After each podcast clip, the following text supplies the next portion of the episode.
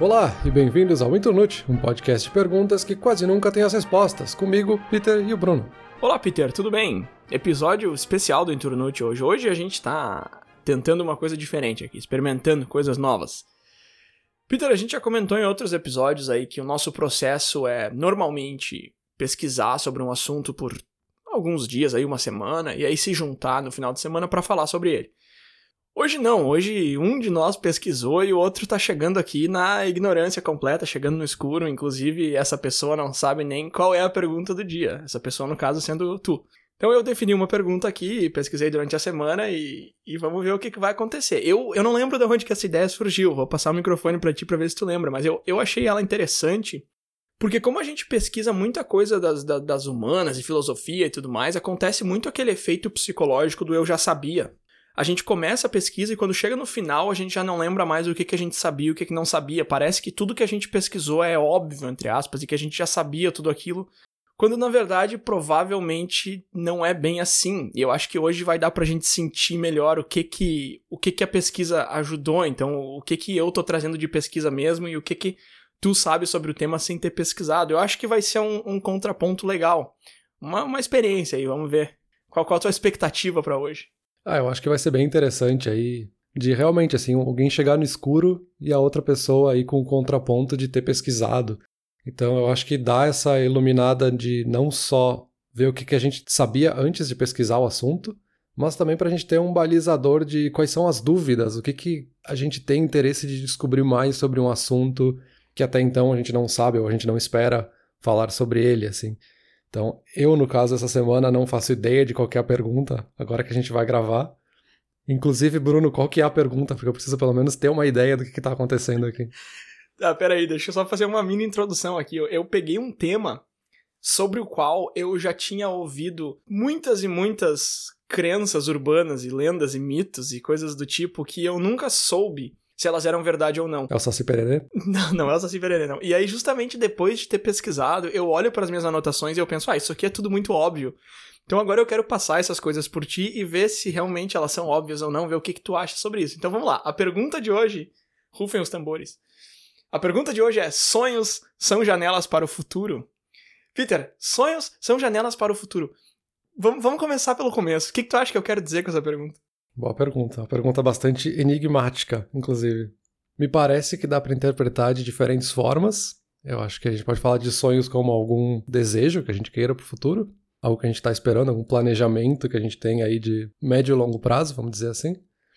E indo do outro extremo, talvez a gente pode cair até em algo de premonição, assim, de achar que o nosso sonho vai falar algo sobre o nosso futuro tem um pouco aquela ideia, né, de quanto o nosso sonho, na verdade, é o nosso inconsciente ou a nossa outra consciência tentando nos dar sinais ou mensagens, e que elas não são claras porque esse lado do cérebro não domina a linguística, então talvez eles são confusos nesse sentido e eles estão te dizendo algo que vai de fato acontecer, mas não está claro. Mas enfim, tem várias formas de interpretar essa pergunta aí. Tu já começou com uma extremamente enigmática. E o que, que tu quer dizer com isso? Isso, isso, é mais o lado literal da coisa mesmo. Sonho como aquele negócio que acontece na tua cabeça quando tu vai dormir de noite. Não o sonho do planejamento, o que, que eu quero atingir na minha vida. É, é, é o literal do, do sonho mesmo. Tu usou a palavra premonição aí, eu acho que é, entrou, isso entrou na minha pesquisa, com certeza. Que é, tá muito relacionado aí com essa janelas para o futuro, né? O sonho como algo que te mostra alguma coisa que vai acontecer no futuro. Mas deixa eu começar com, com uma pergunta aqui e isso é uma das coisas que eu já tinha ouvido várias vezes e eu não sabia se era verdade ou não, até ter ido pesquisar. Tu sabe me dizer se, se a gente sonha todas as noites? Porque eu já tinha ouvido que todo mundo sonha sempre. E eu também já ouvi que tem gente que fala, ah, eu, eu não sonho, eu não sonho nunca, eu não sonho quase nunca. Tu sabe se o sonho é uma coisa que acontece na cabeça sempre, todas as vezes que a gente vai dormir ou não? Então, eu acho que esse talvez seja um primeiro ponto que é interessante a gente fazer essa comparação, porque eu já ouvi bastante sobre essa ideia de que todo mundo sonha sempre, e aí agora tu vai me corrigir se isso é verdade ou não, fazer um fact-checking aqui. Mas eu já ouvi sim que todo mundo sonha sempre e acontece muito das pessoas não lembrarem o que sonharam. E aí essas pessoas que não lembram é que talvez acreditam que não sonham todos os dias. Mas tem estudos em que a pessoa se acostuma a registrar o que ela sonhou todos os dias logo de manhã cedo e aí com o tempo ela começa a perceber que de fato ela sonha sempre. É só porque ela não tem essa prática de memorizar ou de tentar lembrar o que ela sonhou, enfim. Então, que eu saiba, todo mundo sonha sempre. Não sei se é o caso. Isso, isso, tu tá, tu tá bem certo. E olha só que interessante, mesmo essa galera que acorda cedo e anota os sonhos que teve, mesmo esse pessoal não lembra da maioria dos sonhos, porque na verdade não só a gente sonha todas as noites, a gente sonha 5 a 6 vezes por noite. A gente tem de 5 a 6 sonhos diferentes por noite. E é normal a gente esquecer 90% ou mais das coisas que a gente sonhou. Então, mesmo que tu acorde e anote o sonho que tu estava tendo quando tu acordou, provavelmente os 4, 5 primeiros que tu teve naquela noite tu vai esquecer. Mas sim, a gente sempre sonha, isso é uma coisa que acontece com todo mundo sempre que a gente dorme. E só pra, só pra fazer um parênteses aqui, esse estudo do sono e dos sonhos, ele é uma coisa relativamente recente, o pessoal tem estudado isso nas últimas décadas, então isso tudo que eu, que eu vou falar aqui, que a gente tá falando, são descobertas relativamente recentes, mas são baseadas em, em diferentes e múltiplos estudos, então, até que se prove o contrário, os dados que eu encontrei aqui são, são reais. E eu tô dizendo isso porque um dos estudos que eu encontrei, e que inclusive me motivaram a, a querer falar sobre isso, é o de que de 30 a 50% da população afirma já ter tido um sonho que revelou o futuro. E aí a gente começa a entrar um pouco mais nessa ligação do sonho com premonição, como você tinha falado antes, como, como uma, uma janela para o futuro mesmo, como eu botei na pergunta ali. É um número bem alto, né? Um, de um terço a, a metade da população dizendo que, que afirma já ter tido um sonho que revelou o futuro. Isso de, de, de sonho que, que, que traz uma premonição, alguma coisa assim, é um assunto que tu já ouviu alguém comentar, que tu já experienciou, alguma coisa assim, ou, ou não? É, eu, eu acho que pessoalmente eu nunca experienciei, mas eu já ouvi pessoas falarem sobre isso. O problema é que essa definição de o que, que eu sonhei e de fato aconteceu ela é meio ampla, assim, porque eu posso sonhar que, sei lá, um avião caiu, e aí isso é uma coisa que tu não tem como prever ou controlar, ou pelo menos espero que tu não tenha como controlar. Enquanto do outro lado, tu pode ter sonhado que trocou de carro e aí na semana que vem tu vai lá e compra um carro novo. Tu não previu isso, sabe? Tu sonhou algo que talvez tu já estava imaginando, que tu já estava prevendo e tu trabalhou nesse sentido. Então não é bem uma premonição, era uma vontade que tu tinha e tal. Eu não sei em que sentido se fala isso de que a pessoa sonhou alguma coisa e essa coisa aconteceu. É mais nesse sentido exagerado, de tipo algo que tu de fato não tem controle nenhum, ou são coisas que tu tem controle ou uma certa ingerência e tu poderia influenciar esse resultado? Ambos, ambos. Na verdade, não são só esses dois, tem mais. Eu tenho uma lista ali de umas 5, 6 categorias de sonhos que, entre aspas, preveem o futuro. Mas vamos dar um passo para trás antes. A primeira coisa, ou pelo menos uma das primeiras coisas que eu pesquisei para fazer esse episódio aqui foi o que são sonhos? Tá, o que, que são sonhos por definição? Ok, é aquela é aquele filmezinho que passa na tua cabeça quando tu tá dormindo e tu meio que tem controle sobre as tuas atitudes, mas não exatamente. Ok, mas é uma definição meio esquisita, assim. Tu sabe, assim, tu, tu acha que isso é, é um conhecimento geral? As pessoas entendem o que que é um sonho, de onde que ele vem, por que que ele aparece na tua cabeça ou, ou, ou não? Ah, eu acho que não, assim, é, é, aquelas perguntas assim que a gente acha que sabe, mas quando a gente para pra pensar nelas, não faço ideia. Exato, exatamente, exatamente. Tu sabe, tu sabe o que, que é um sonho, por que, que ele tá ali ou não? Eu achava que sabia até 30 segundos atrás.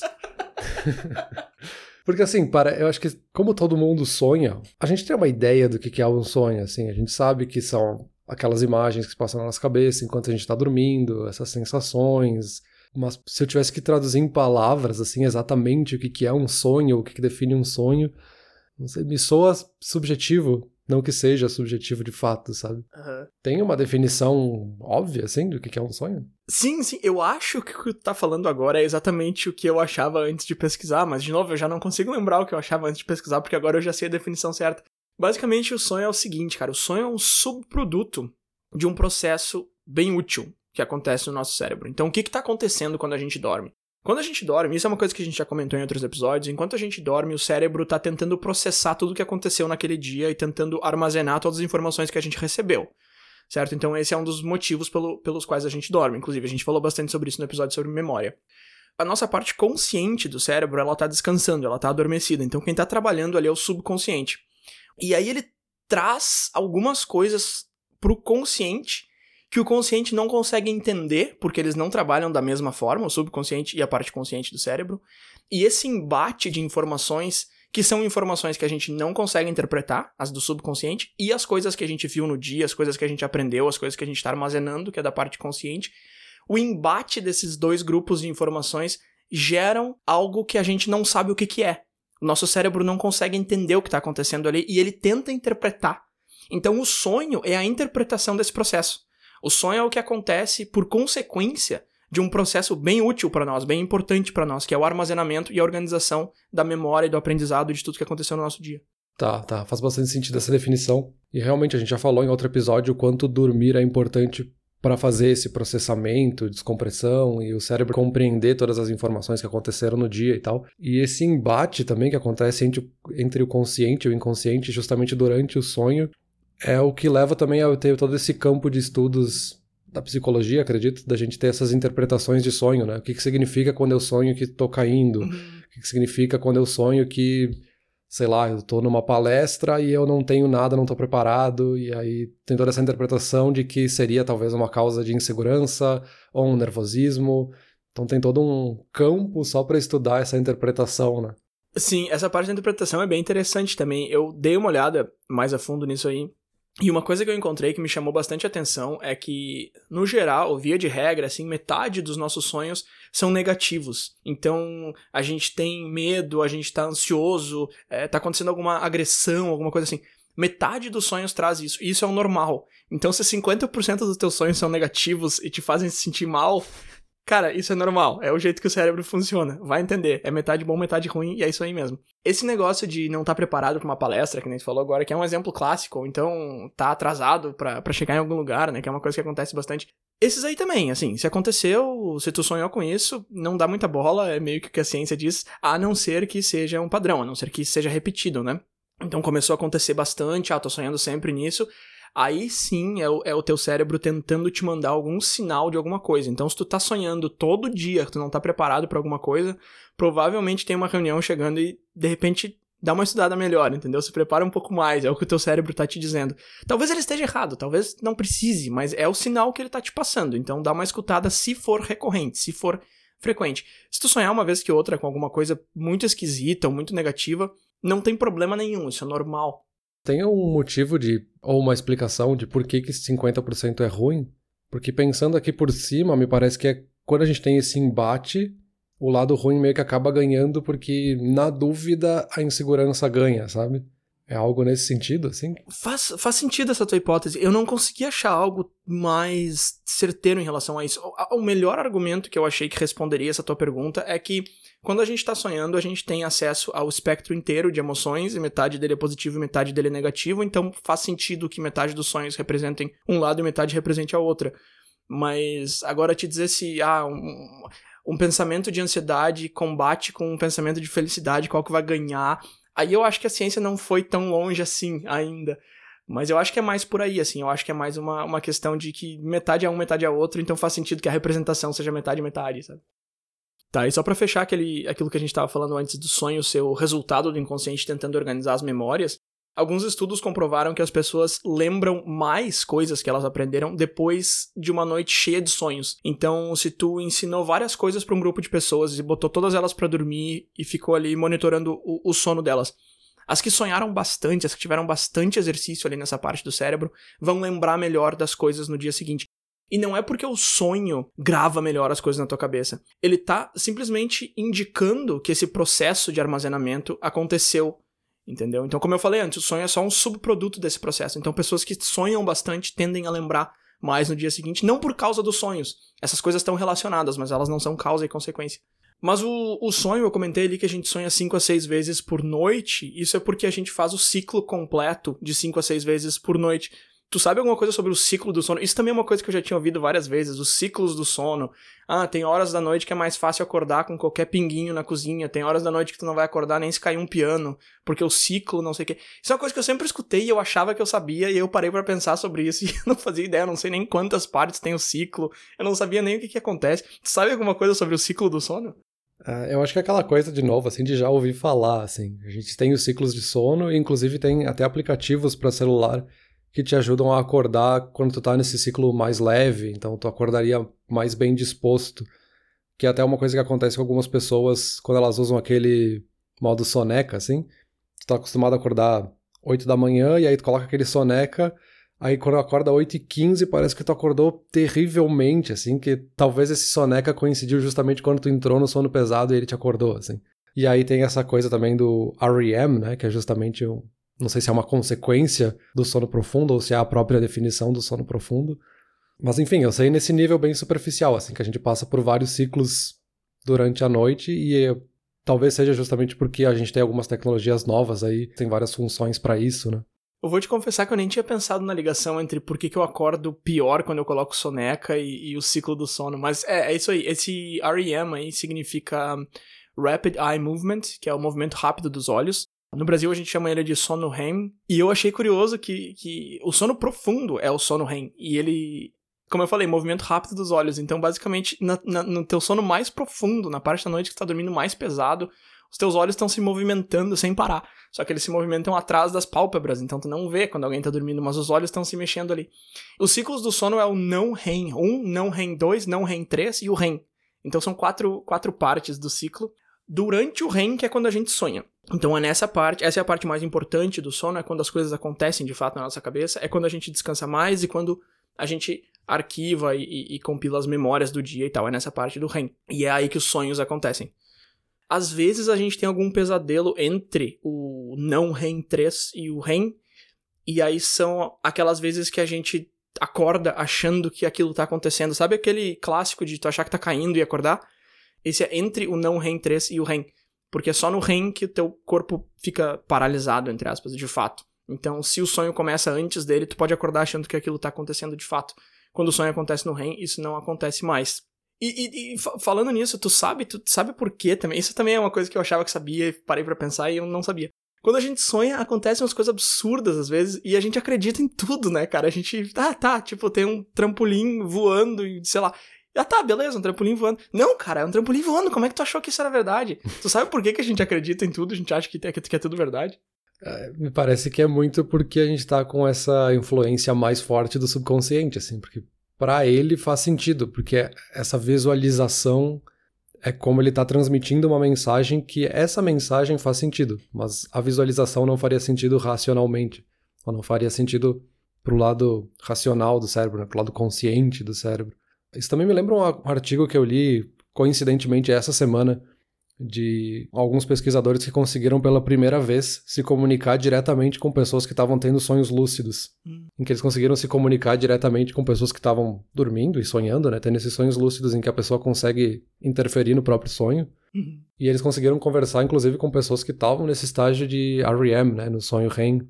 Claro, é um número baixo, né, de cerca de 17 pessoas, mas acho que isso também vai abrir um campo bem interessante para a gente entender esses estágios, assim, de poder se comunicar com uma pessoa que está mesmo sonhando com uma coisa, e aí tu vai poder perguntar diretamente para essa pessoa, tá, tu tá vendo um trampolim, por que que um trampolim faz sentido para ti agora?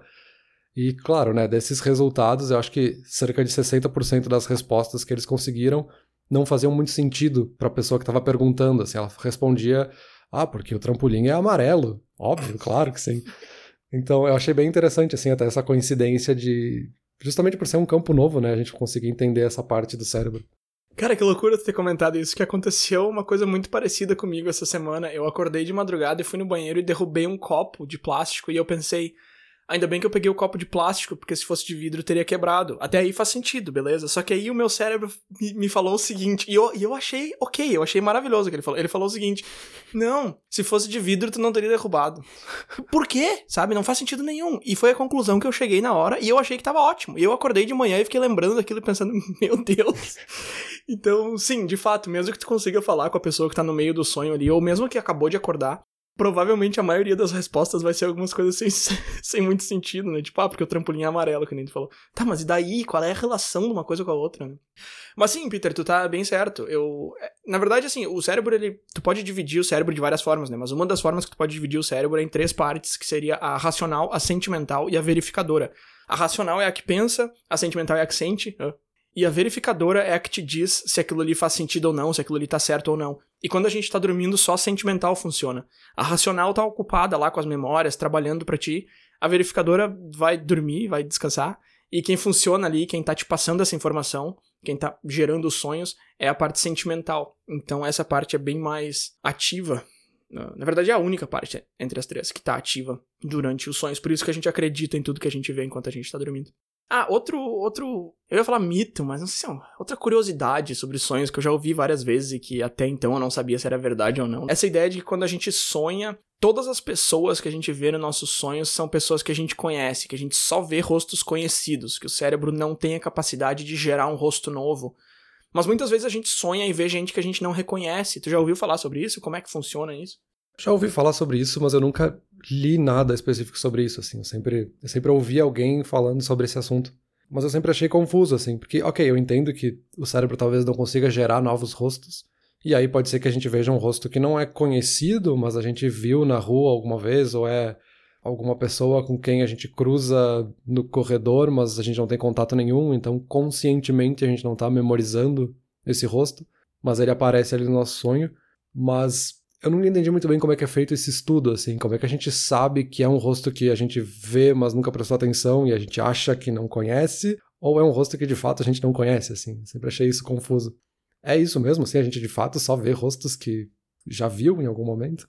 Sim, é isso mesmo. E uma coisa muito interessante aqui é o seguinte: a gente só vê rostos que a gente já viu, tá? Isso é fato, a gente não consegue criar um rosto novo enquanto a gente tá dormindo. Então, todos os rostos que a gente vê no nosso sonho a gente já viu. E o que eu acho muito interessante aqui é justamente o fato de que tem vários rostos que a gente vê e a gente não reconhece. E isso é uma amostra de que bastante informação, e aí entra informação relevante e informação irrelevante, mas é uma amostra de que bastante informação está guardada num lugar do nosso cérebro que a gente não consegue acessar porque se a gente tá vendo rostos que a gente não reconhece, mas que a gente já viu em algum lugar, significa que aquilo ali tá em algum lugar da nossa memória, mas que a gente não tá reconhecendo, então a gente não tá acessando essa memória.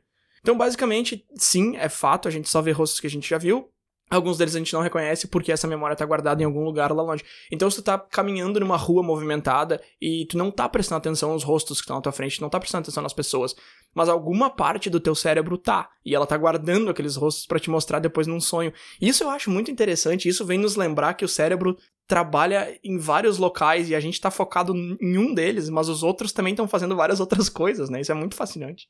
É, e isso também me faz pensar também o quanto não é só rostos que a gente vê presencialmente, digamos assim. Porque a gente pode ver um rosto no cinema e aí a gente sonhar com esse rosto de uma pessoa que a gente nunca viu de fato, assim, a gente viu através de uma tela de cinema, ou até um rosto que nem existe, assim, que foi gerado digitalmente. A gente pode sonhar com um personagem de um jogo, sei lá, sabe? Sim. Que a gente nunca viu de fato, essa pessoa sequer existe e a gente pode sonhar com isso porque o nosso cérebro interpretou isso como um rosto. Acho interessante também ver essa influência que os formatos midiáticos e a, formatos digitais, audiovisuais, conseguem influenciar o nosso cérebro, sabe? Sim, sim. Uh, inclusive, isso me lembra de uma coisa que eu li há um tempão atrás, assim. Talvez tu tenha visto algo nesse sentido. Que é dessa ideia de que, da época da TV preto e branco e do cinema ainda preto e branco, a gente sonhava em preto e branco, assim, porque essa era a nossa referência do que, que a gente consumia com mais frequência, ou também está relacionado com a gente ter consumido isso no fim do dia e a gente foi dormir logo depois de assistir TV, e aí, como tudo era preto e branco, a gente sonhou em preto e branco também. Tu viu algo nesse sentido, assim? Faz sentido essa colocação, assim, de que eu sonhava em preto e branco quando tudo era preto e branco? Peter, fantástico. Esse era o meu último ponto sobre a parte dos sonhos. Aí a gente vai pular um aqui, mas depois eu volto, porque essa parte é, é realmente muito interessante. Na época em que a TV era preto e branco, as pessoas sonhavam em preto e branco. Antes da TV, as pessoas sonhavam com cor. Olha só que interessante. Então, as pessoas já, já sonhavam colorido, mas aí chegou a TV em preto e branco e a TV influenciou tanto a maneira que as pessoas viam as coisas que os sonhos passaram de ser colorido a ser preto e branco. E hoje em dia eles são coloridos de novo. Não é uma coisa que pega a população inteira. Então, por exemplo, se tu pegar o pessoal da geração mais antiga, eles ainda sonham em preto e branco hoje. Ou não, também. É uma coisa meio pessoal, mas enfim, essa influência ainda existe até hoje. Com pessoas que assistiam TV em preto e branco um tempo atrás, elas ainda sonham em preto e branco. A maioria das pessoas hoje em dia sonha em cores. Eu achei muito legal essa relação da, das cores da TV com as cores do sonho. Agora, uma coisa que eu fiquei pensando aqui, e agora eu vou passar essa pergunta para ti, e é uma pergunta mais pessoal, na verdade, eu fiquei pensando como é que eu sonho. E eu não consigo. Peter, eu não consigo saber se eu sonho com cor ou se eu sonho em preto e branco. E eu acho isso muito absurdo, porque eu lembro dos meus sonhos, eu sei exatamente o que, que eu sonhei, eu posso te dizer o que eu sonhei na noite passada, mas eu não consigo lembrar se tinha cor ou não, cara. E eu tenho feito esse exercício de tentar prestar atenção nisso enquanto eu tô dormindo, que não faz sentido nenhum, ou tentar responder essa pergunta logo que eu acordo, e eu não consigo saber se eu sonho em preto e branco Ou se eu sonho em cor, a memória, quando eu visualizo a memória do meu sonho, ela é meio que um, blob, assim, de informação e eu não consigo. Tu sonha em preto e branco ou com cor, cara? Me, me diz. Olha, a minha primeira resposta seria sim, sonho com cor. A minha segunda resposta, depois de um minuto pensando sobre, seria não faço ideia. que bom, que alívio, cara, que alívio. É, uma coisa, de novo, né, que é, é óbvio, mas nunca parei para pensar. Mas eu acho que é com cor, sim. Pelo menos eu não me lembro de algo assim memorável de um sonho que eu tive que era preto e branco, assim. Eu tenho mais do contrário de lembrar de algum sonho e ele ter cor, ou pelo menos a minha memória me engana de achar que ela tinha cor. É, tem um pouco de memória falsa aí também, né? Porque, de novo, é o inconsciente fazendo o que ele quer ali dentro, né? Então ele pode te dizer que tem cor, quando vê não tem, sei lá. Eu fiquei muito perplexo pensando sobre isso essa semana. E essa influência da gente ver sonhos em preto e branco ou sonhos coloridos de acordo com o que a gente assiste ou consome, significa que a gente pode influenciar o nosso sonho? Tipo, eu posso ah, eu quero ficar assistindo, sei lá, cinco filmes sobre carros e logo depois de dormir, então a chance de eu sonhar com carros vai ser bem alta. Faz sentido isso? Assim, eu consigo influenciar? Pode, pode, pode influenciar sim. E isso já, já meio que entra na segunda parte da discussão aqui, que é a questão dos sonhos mostrarem o futuro ou não. Isso é uma coisa que acontece bastante e que faz as pessoas acreditarem que elas estão sonhando com o futuro, porque justamente elas estão sonhando com o passado. Então vamos supor que tu tem uma apresentação amanhã. Vou pegar o teu exemplo aí. Tu trabalha num, sei lá, numa fábrica de carro, tu tem uma apresentação sobre um modelo novo. E tu passou o dia inteiro estudando aquele modelo, vendo fotos, olhando o projeto, mexendo, fazendo ajustes. Tu ficou 12 horas do teu dia fazendo isso. Tu vai sonhar com isso. Talvez provável. Não dá pra dizer, não dá pra garantir, né? Mas, de novo, o teu cérebro vai estar tá a noite inteira trabalhando em arquivar aquela memória ali. E ele vai estar tá jogando aquilo ali pro teu subconsciente. Pode ser que o teu subconsciente pegue aquilo ali e transforme num avião, entendeu? Pode ser que ele interprete da maneira completamente diferente do que tu tá imaginando. Mas provavelmente ele vai jogar um carro ali, uma apresentação, alguma coisa assim no teu sonho. E aí no dia seguinte tu vai chegar e vai fazer a apresentação sobre o carro e aí tu vai pensar, nossa, sonhei exatamente sobre isso. É claro que quando eu tô listando esses três um do lado do outro, dá para ver muito claramente que o sonho foi influenciado pelo que tu fez no dia anterior e não pelo que vai acontecer no dia seguinte. Mas se tu pega um intervalo de tempo maior, com coisas um pouco mais sutis, aí tu já tem esse mesmo processo onde tu sonha com uma coisa que vai acontecer no dia seguinte, porque tu já tá pensando nela nos dias anteriores e não porque ela vai acontecer no dia seguinte. Então, esse seria justamente um dos argumentos para dizer que não, né? Que o sonho não tá trazendo o futuro e que mesmo quando ele traz é porque tu já estava fazendo isso há bastante tempo. De repente tu não tava, e aí já é uma outra discussão que a gente vai precisar de outros argumentos para rebater. Mas esse aí seria um dos principais motivos uh, pelos quais o sonho prevê o futuro, entre aspas, enquanto que na verdade ele só tá refletindo o passado. É, esse era o que eu queria dizer lá no comecinho do episódio, assim, de que a gente tem uma certa ingerência do que, que vai acontecer. Então, eu sonhei que eu fui promovido no trabalho, e aí, três meses depois, eu de fato fui promovido, mas não que eu tinha uma influência direta no que eu ia ser promovido, porque quem decide isso não sou eu, né? Mas eu tinha esse sonho, essa vontade, esse objetivo de ser promovido, e aí eu fui trabalhando ao longo dos meses nesse sentido, assim, eu me dediquei no trabalho, eu fui além das minhas funções e todas essas coisas, que resultou em eu ter tido a promoção, e eu acho que teve origem naquele sonho, mas aquele sonho só estava refletindo uma vontade que eu já tinha, né? Isso, perfeito. Vamos entrar mais a fundo nisso aí. Deixa eu só comentar uma última coisa ali antes de entrar nessa parte de, de ver o futuro, e aí a gente entra mais a fundo nesse, nisso aí que tu tá puxando agora. As coisas que a gente não consegue fazer quando a gente tá dormindo. Então, por exemplo, a gente não consegue ler alguma coisa. Então, se tu tá sonhando e tem um cardápio na tua frente, tu não consegue ler. A gente não consegue olhar o relógio, então a gente nunca sabe que horas são, a gente não consegue. A gente não consegue nos ver no espelho, o que é uma coisa muito louca. Eu já sonhei algumas vezes que eu tava me olhando no espelho e é bizarro, é quase um pesadelo, assim. E é porque essas partes são atividades específicas da parte consciente do cérebro, por isso que a gente não consegue fazer quando a gente tá sonhando. Então, tá, beleza. Quando a gente dorme, o cérebro tenta copiar o estado de quando a gente está acordado, mas o tronco cerebral bloqueia algumas comunicações e por isso a gente não consegue fazer esse tipo de coisa e também por isso a gente não consegue se mexer. Então, o sonambulismo, por exemplo, é uma falha nesse bloqueio. Se tu consegue se mexer enquanto está dormindo, é porque esse bloqueio não está funcionando muito bem. Então, tem algumas coisas que, que não devem funcionar. A paralisia do sono já é o contrário. Tu acorda, mas tu continua bloqueado. Então também é uma deficiência nesse, nesse bloqueio, só que pro lado contrário do sonambulismo. E aí, pra, só para fechar esse comentário aqui, eu queria te fazer uma pergunta e, e gritar, hein, cara, e berrar, assim. É uma coisa que tu consegue fazer. Eu pesquisei sobre isso.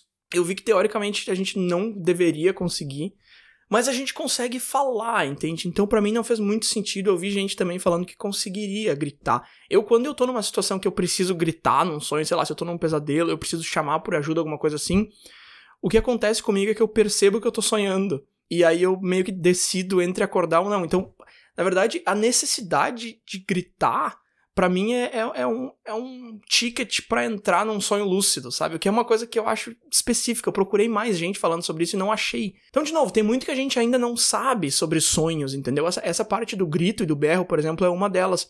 Não sei se tu já parou para pensar sobre isso também, o que acontece contigo num sonho se tu vê essa necessidade de, de falar mais alto, de gritar. Nunca pensei diretamente na questão de gritar, mas me parece que é o reflexo de tu tá com uma necessidade de ter uma reação forte, então tu quer gritar por desespero, ou por raiva, ou por alguma outra coisa. E aí, por ser um sentimento muito forte, eu acho que aí esse, esse embate começa a ficar mais dramático, digamos assim. E é quando tu tem esse estalo de talvez a consciência ganhar um pouco mais de corpo, e aí tu consegue ter esse ticket, digamos, pro sonho lúcido ou o inconsciente ganha de tipo, não, tu não vai gritar porque tu não. Aqui dentro tu não grita, tu consegue falar baixinho comigo, é o máximo que eu te deixo. então, me parece que é quando a gente chega num sentimento mais extremo, assim, não necessariamente gritar, sabe? Entendi. É interessante isso aí que tu traz. Faz, faz sentido, eu acho. De novo, a gente não sabe tudo sobre sonhos, né? Então, mas eu, eu acho que faz bastante sentido, sim. Isso, isso é uma coisa que é engraçada, porque a gente sonha, a gente já falou que todo mundo sonha, e todo mundo sonha desde sempre, ou pelo menos desde que o Homo sapiens existe, pelo menos a gente pode dizer que a gente sonha. E a gente estuda muito pouco sobre isso, ou os estudos são muito recentes, isso é muito curioso, assim, por que, a gente nunca parou para estudar isso antes? A gente nunca considerou relevante, ou a gente achou que era algo, ah, é aleatório, então por que que tu vai estudar isso, sabe? Curioso isso tem um pouco. Sim, eu acho curioso, mas tem um pouco também da tecnologia da época, porque agora a gente consegue usar aqueles scanners, por exemplo, para ver as ondas cerebrais e o que, que a pessoa está sonhando. Até pouco tempo atrás, relativamente falando, a gente não tinha como entrar na cabeça da pessoa quando ela tá sonhando, e agora a gente meio que tem. Então tem um pouco disso, mas também tem um pouco daquela ideia de que, ah, o cara tá dormindo, não interessa, sabe? Essa, essa desvalorização da disciplina. Tem um pouco disso também. E é bem como tu falou, é uma coisa que tá presente na vida de literalmente todo mundo desde sempre. E a gente não, não valoriza tanto. Hoje em dia já se valoriza mais. Hoje em dia tem academias do sono, e é um assunto que está mais presente nas universidades, e tu vê pesquisadores credenciados e, e lev sendo levados a sério falando sobre isso. Mas até há pouco tempo atrás, realmente, as pessoas não. Parece que não, não tentavam muito entender o que estava acontecendo ali. Tá, beleza. Acho que de sonho a gente já. Eu acho que eu já entendi melhor o que é um sonho. Talvez eu poderia te definir um pouco melhor o que é um sonho. Mas essa questão do futuro aí que eu não peguei muito bem, assim, como é que eu sonho para prever o futuro e saber o que vai acontecer com a humanidade e comprar as ações certas nas empresas certas e ficar milionário. tá, cara, calma, calma, vamos lá, vamos lá. Um, antes de entrar nessa parte, deixa eu fazer um, um pequeno disclaimer aqui. Deixa, deixa eu já ser direto, assim, de, de começo. Eu não acredito, tá, que o sonho seja uma janela para o futuro. Para mim, a resposta para essa pergunta é não. Era um não muito forte antes de começar a pesquisar e, e continua sendo um não depois de pesquisar. Mas o fato é que de um terço a, metade da população afirma já ter tido um sonho que revelou alguma coisa do futuro, ou que indicou alguma coisa do futuro. Então, basicamente, sou eu aqui contra a metade da população, quando eu digo que não, quando eu digo que é impossível, tá? Assim, ver o futuro vai contra a teoria da causa e consequência, porque para algo acontecer, o que causa esse algo precisa ser real antes que o algo aconteça. Então não tem como tu ver o futuro. Ver o futuro é um conceito que, segundo a física, é impossível. Porém, tem aquela máxima de que esse tipo de coisa, já que tá indo contra a física mesmo, as leis da física não se aplicam, se tu quer acreditar, tu vai acreditar. E aí fica a critério de cada um, eu acho que o que faz sentido para ti é o que faz sentido para ti, e, e, é isso que precisa fazer sentido. E, e, outra coisa que eu acho interessante pontuar aqui, ainda defendendo esse lado de que, de que talvez seja possível ver o futuro e tal, é que superstição também é um negócio que não tem fundamentação teórica, fundamentação física nenhuma, e, e, muita gente acredita, e muita gente tem superstição. Na verdade, superstição é um negócio que meio que todo mundo tem, só varia o nível, assim. Desde quem acredita super, super forte, que anda com um trevo na carteira, sei lá, até o pessoal que assiste o jogo do time usando a camisa do time para dar mais sorte, enfim. Ou, ou por exemplo, se, tu, se alguém tá, tá prestes a pegar um avião e tu comenta alguma coisa sobre o avião cair Pô, a pessoa não vai gostar, entendeu? Vai pegar super mal, até culturalmente não faz isso, sabe? Não é legal. E isso é pura superstição, entendeu? Não é porque tu disse que o avião vai cair, que ele vai cair, sabe? Então, assim, eu acho que todo mundo tem um pouco disso, de, dessa questão de superstição, desse negócio de futuro e tal. Para mim, é, é um nível bem mais baixo, para algumas pessoas pode ser mais alto, mas eu tô falando tudo isso só para dizer que, cara, os dois lados são válidos, entendeu? Eu acho que é uma discussão saudável, assim. O meu lado é bem mais pro não, mas, mas vamos lá. Peter, a parte principal aqui é aquilo que a gente acabou já comentando ali antes, de tu tá trabalhando em alguma coisa, tu tá com alguma coisa na cabeça, e como a parte consciente está misturando as coisas sobre as quais a gente tem pensado bastante, elas acabam aparecendo no nosso sonho, e aí a chance da gente rever aquilo no dia seguinte ou na semana seguinte é muito real, porque, de novo, é algo que faz parte do nosso dia a dia, do, do nosso cotidiano. Então, esse seria o principal motivo para defender essa teoria de que, não, tu não tá vendo o futuro, tu tá refletindo o passado, e às vezes o passado se repete, às vezes o assunto é recorrente. Existem outras teorias também que tentam explicar. Tem uma teoria que eu achei muito interessante, eu quero ver o que, tu acha sobre ela. E de novo, isso é só uma teoria, não tem como a gente provar isso, pelo menos não por enquanto. Mas a teoria diz que os sonhos são simulações do futuro para nos preparar para episódios negativos. Então, por exemplo, aquele que tu comentou lá antes de, ah, eu, eu tô atrasado por alguma coisa, ou, ah, não, tu comentou que eu não estava preparado o suficiente. Então, essa teoria tá dizendo o seguinte, ó, esse sonho aconteceu para te preparar para tu já pensar no que que tu faria se isso acontecer de fato.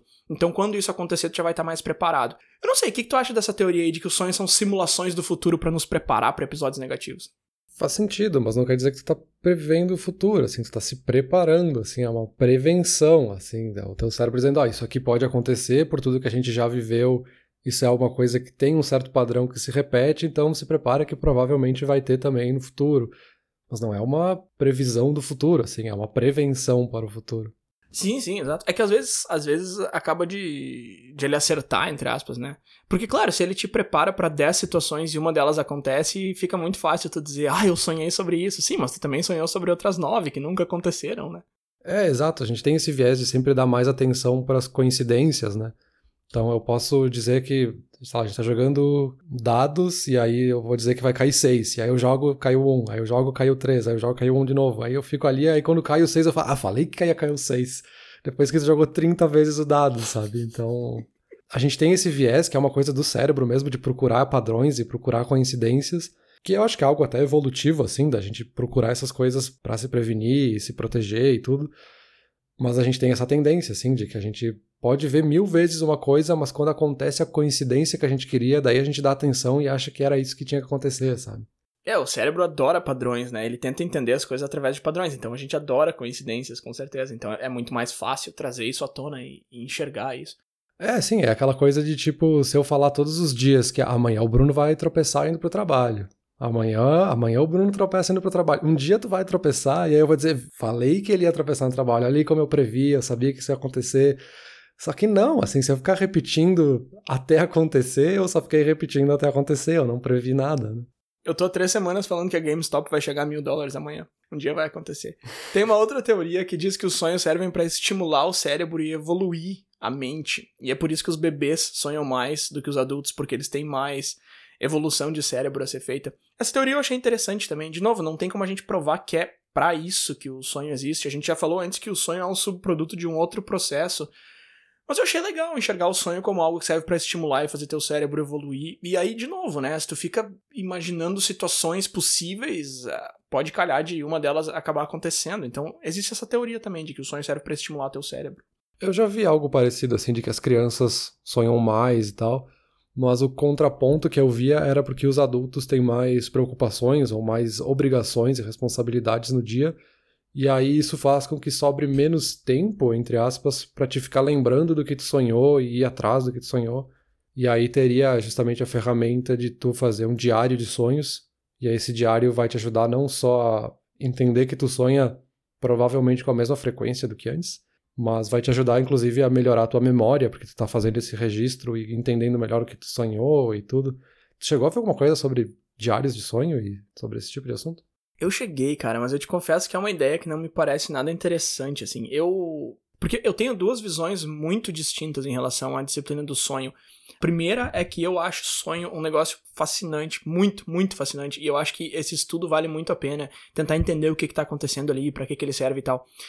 Do outro lado, a minha visão é de que, cara, quem se importa? Sabe quando você tá conversando com alguém e a pessoa vem te contar um sonho que ela teve na noite anterior? Eu odeio quando isso acontece, porque não me diz absolutamente nada. Então eu dei uma pesquisada assim sobre diário de sonhos e eu vi no que, que ele pode ser útil, no que, que ele pode ajudar e tal.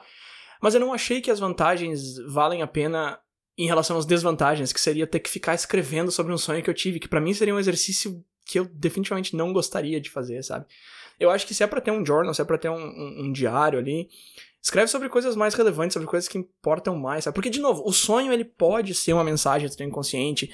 Ele, ele, ele é definitivamente alguma coisa que vale a pena tu prestar atenção e tal. Mas eu não sei se eu me colocaria essa tarefa de ficar registrando eles por escrito, sabe? Eu não sei se tu chegou a ler alguma coisa sobre isso também. Não por episódio, claro, porque tu nem sabia que a pergunta era essa, mas se tu já tinha visto alguma coisa mais específica sobre diários de sonho antes da gente conversar. Não, mas pensando agora, me parece que é pode ser interessante, que a gente falou assim, ele pode estar te dando uma mensagem, mas por outro lado tu não sabe como interpretar essa mensagem. Tu pode fazer esse registro do sonho e interpretar de um jeito que tá errado e aí tu acha que é aquilo porque foi essa forma que tu interpretou o que, que o subconsciente estava dizendo. Mas não era isso que ele queria mesmo te dizer. Então, pode ter os dois lados, assim, tu pode usar no teu benefício, mas pode não te ajudar muito, né? Uma coisa que eu lembrei agora, e eu não anotei aqui nas minhas anotações, mas uma coisa que eu lembrei que eu vi sim, uma coisa mais científica, mais embasada sobre diário de sonho, que foi o seguinte. Uma pesquisa feita com, eu acho que eram algumas centenas de pessoas, ou talvez algumas dezenas, não lembro. Era um, era um grupo relativamente grande de pessoas que acreditavam e que diziam que o sonho realmente é uma janela para o futuro, que o sonho tem como fazer essa premonição. Eles pegaram essas pessoas e metade delas não registravam sonhos, e a outra metade registrava os sonhos por, sei lá, um período, um mês, três meses, sei lá.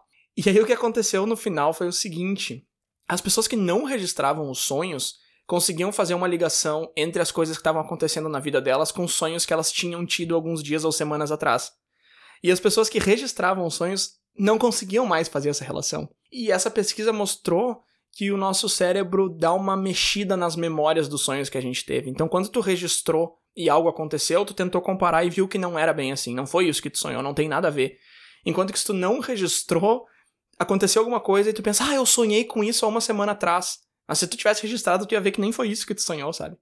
Então isso eu achei interessante também. Eu acho que, no fim das contas, o, o diário do sonho acaba sendo uma ferramenta para mostrar que não, tu não previu aquilo, sabe? Teu cérebro tá te dizendo agora que tu previu, uma semana depois de ter sonhado. Mas se tu voltar no registro, tu vai ver que não foi isso que aconteceu.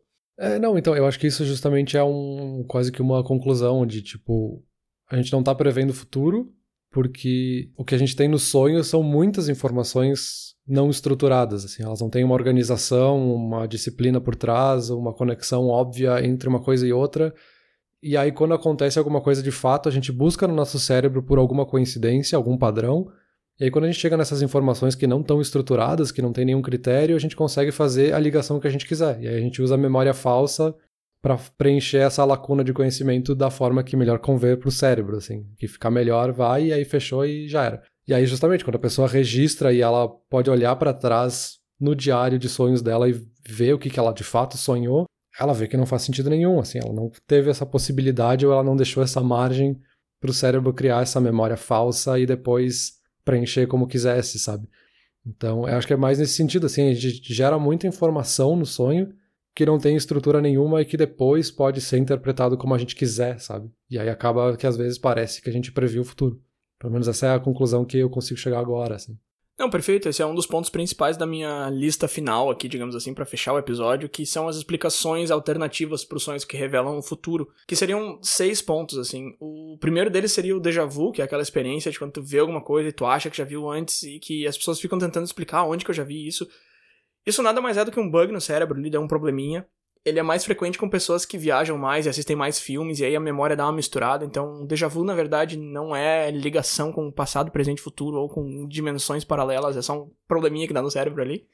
Então, isso é uma coisa que pode acontecer em sonho também, e aí quando a gente vive aquilo, a gente acha que a gente já sonhou, mas não. Tem a percepção inconsciente, então isso é aquilo que a gente comentou dos rostos lá. O sonho pode ser reflexo de algo que a gente viu e não prestou atenção. Então, se eu vi meu vizinho hoje não prestei atenção na cara dele, sonho com o cara e amanhã eu vejo ele, eu vou pensar: nossa, eu sonhei com esse cara noite passada eu nem conhecia ele. Não, conhecia sim, só não tinha prestado atenção. Um exemplo histórico dessa percepção inconsciente são os sonhos que o Jung, aquele psicólogo famosíssimo, teve em 1914 sobre a Primeira Guerra Mundial, que ele previu que a Primeira Guerra ia começar. E na verdade, provavelmente o que aconteceu ali foi uma percepção inconsciente de que a tensão estava no ar e tal. E ele acabou sonhando com, com a destruição da. Eu acho que ele, ele citava como a, uma onda negra sobre a Europa, alguma coisa assim. Então provavelmente foi uma percepção inconsciente que, das coisas que acabaram culminando na guerra.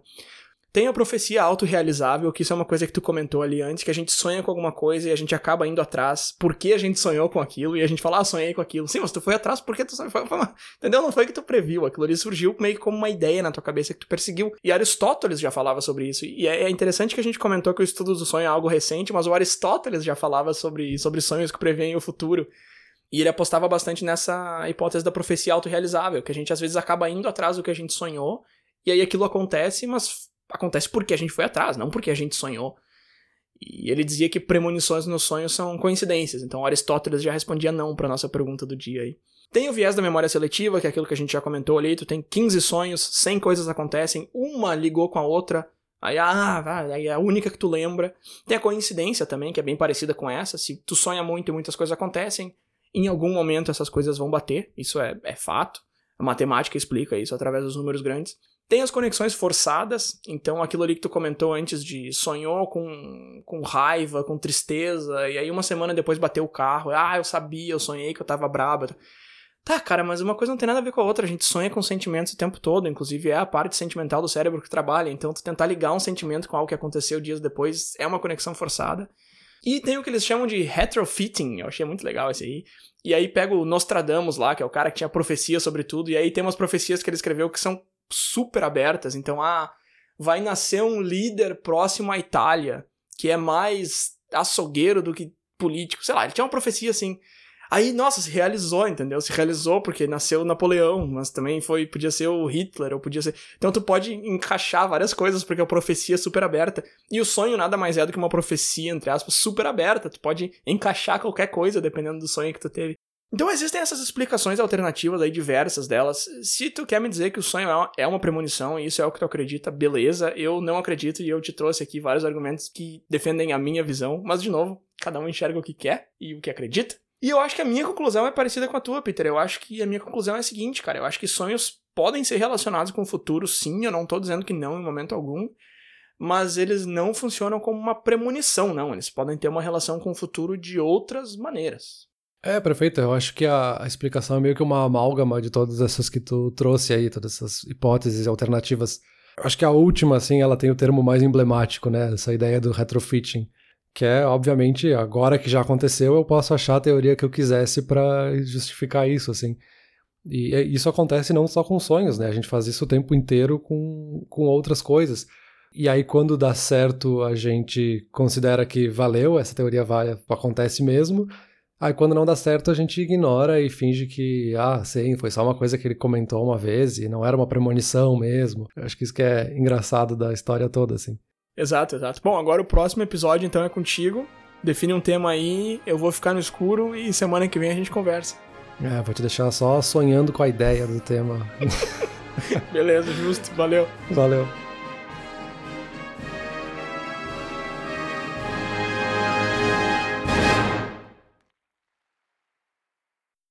Olá ouvinte! Se você gosta do Inturnute, não deixe de compartilhar nas redes sociais, e de seguir no Spotify, ou no seu aplicativo de podcasts favorito. E se você quiser compartilhar a sua resposta para a pergunta da semana, é só enviar uma mensagem. Muito obrigado, e até o próximo episódio.